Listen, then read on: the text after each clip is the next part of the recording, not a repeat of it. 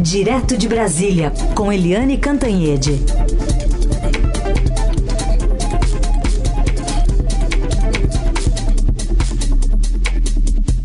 Oi, Eliane, bom dia. Bom dia, Raíssa Carolina, ouvintes. Bom dia, Eliane. De olho nessa agenda internacional do presidente eleito Lula, que deve visitar os Estados Unidos, talvez não vá de jatinho, né?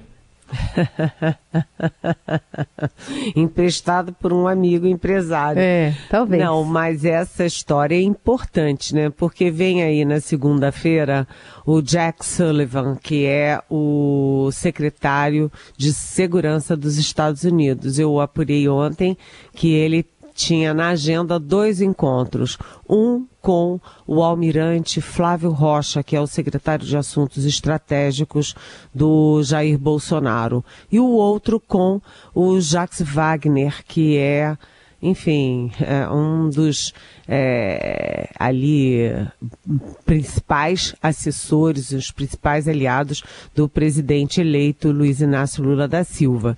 Então, era essa, esse o foco dele, discutir segurança com os dois governos, o que sai, o que entra. Mas, na verdade, ele vem para convidar o presidente eleito Lula para o encontro com Joe Biden. Esse encontro pode acontecer ainda antes da posse, né? Então Lula iria aos Estados Unidos. E agora fica claro por que, que o Lula está querendo antecipar a diplomação pelo TSE, porque ele iria já diplomado pelo TSE para o encontro com o presidente da maior potência mundial. Isso vai mostrando a importância que a eleição do Lula tem para o mundo, né? Como é que o mundo desenvolvido, democrático, está vendo essa mudança de guarda aqui no Brasil. E tem muito assunto para ser discutido. Tem, por exemplo, meio ambiente, que é muito, é, é uma prioridade para o Joe Biden, é uma prioridade para o governo Lula e é uma prioridade para o mundo. Tem também a questão de segurança e. Hum, tem também as relações comerciais, as relações de defesa, as relações da própria segurança, né? São as, os programas de cooperação na área de saúde. Tem muito, muito a ver a relação Brasil-Estados Unidos. Isso é uma é, é, mais um foco de como o Brasil muda de patamar, recupera fôlego, recupera é, prestígio no ambiente internacional.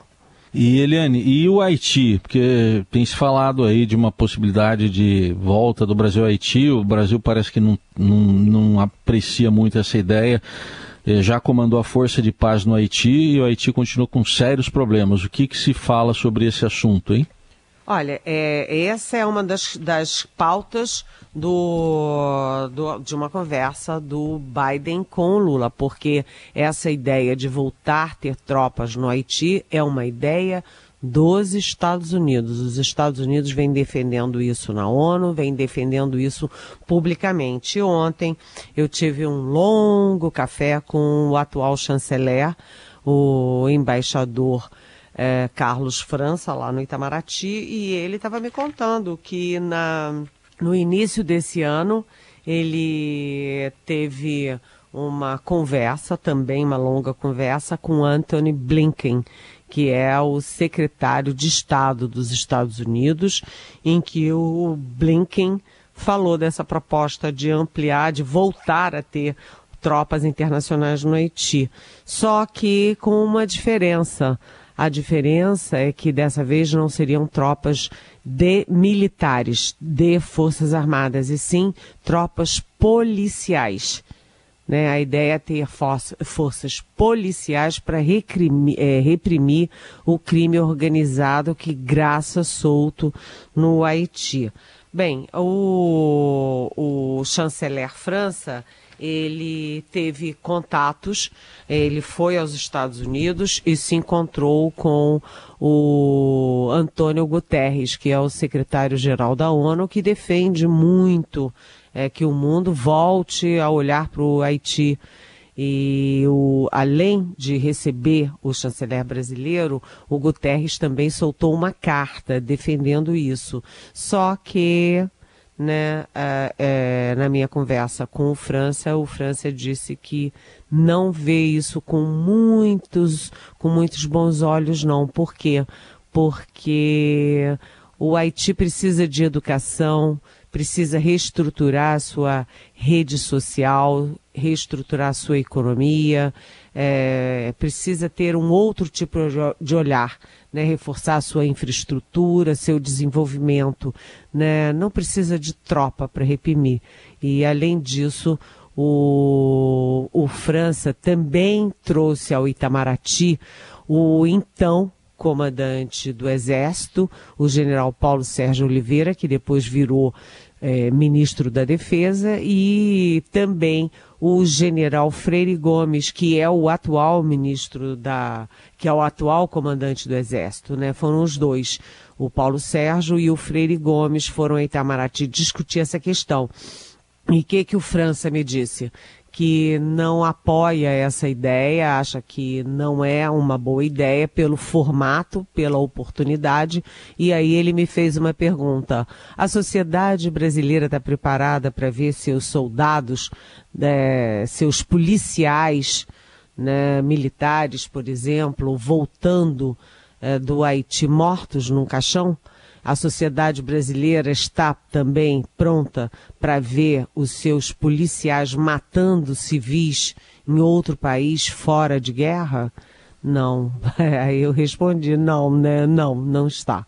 E além disso, eu falei também com o general Augusto Heleno, que é chefe do GSI do, do Bolsonaro e que foi é, comandante das forças internacionais no Haiti, e ele acha a mesma coisa, que o Haiti precisa de um conjunto de ações internacionais né, para recuperar a sua, sua a seu equilíbrio social, econômico, político, né, e que não é o caso de botar policiais militares, tropas polici é, policiais lá nesse momento.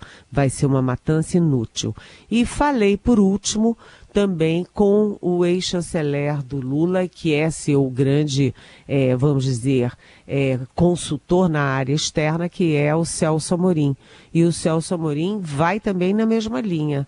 Não tem sentido o Brasil é, liderar agora uma tropa policial num Haiti que está totalmente, é, vamos dizer, caótico. Né? Na verdade, os três com quem eu conversei, o chanceler França, o general Heleno e o ex-chanceler Celso Amorim, combinam disso. A ONU devia se preocupar em reestruturar o Haiti, não em botar forças repressoras uh, atirando a ermo lá no Haiti. E a gente fala também aqui sobre um anúncio que foi feito ontem, né, de que o presidente Bolsonaro resolveu acabar com o orçamento secreto, aquele que ele disse que não existia, depois disse que existia, mas que não tinha sido ele que tinha criado, nem tinha poder a respeito do assunto. E tem, Eliane, um ouvinte nosso aqui que sobre esse tema é, faz uma pergunta para você, o Geraldo de Osasco. Qual a chance de orçamento secreto surpreendentemente acabar sob o atual governo, ainda que seja ciumeira do Bolsonaro para quebrar as pernas do Lula e cortar as asinhas do Arthur Lira? É a pergunta do Geraldo. Oi, Geraldo, bom dia, bem-vindo. Olha, esse, esse furo de reportagem, mais um, é do nosso Estadão, do repórter Daniel Vetterman. É, parabéns, Daniel, muito bom né? É... Por que, que o Bolsonaro é, tenta acabar, ou pelo menos finge que tenta acabar com o orçamento secreto? Porque o Bolsonaro ficou bravinho, ficou irritadinho com o fato de Arthur Lira, líder do Centrão, líder do PP, presidente da Câmara, já no primeiro minuto ter apoiado a, a vitória do, do presidente Lula, de já estar negociando com o novo governo e com o próprio Lula. Ou seja, o Arthur Lira foi o primeiro líder é, do, da base bolsonarista a se descolar do Bolsonaro depois das eleições, rapidamente antes da primeira hora. É, então, agora, ontem, Por exemplo, o presidente eleito Lula se encontrou com o, tanto com Arthur Lira, presidente da Câmara, quanto com o Rodrigo Pacheco, presidente do Senado, para negociar a PEC, a PEC para pagar o Bolsa Família de 600 reais.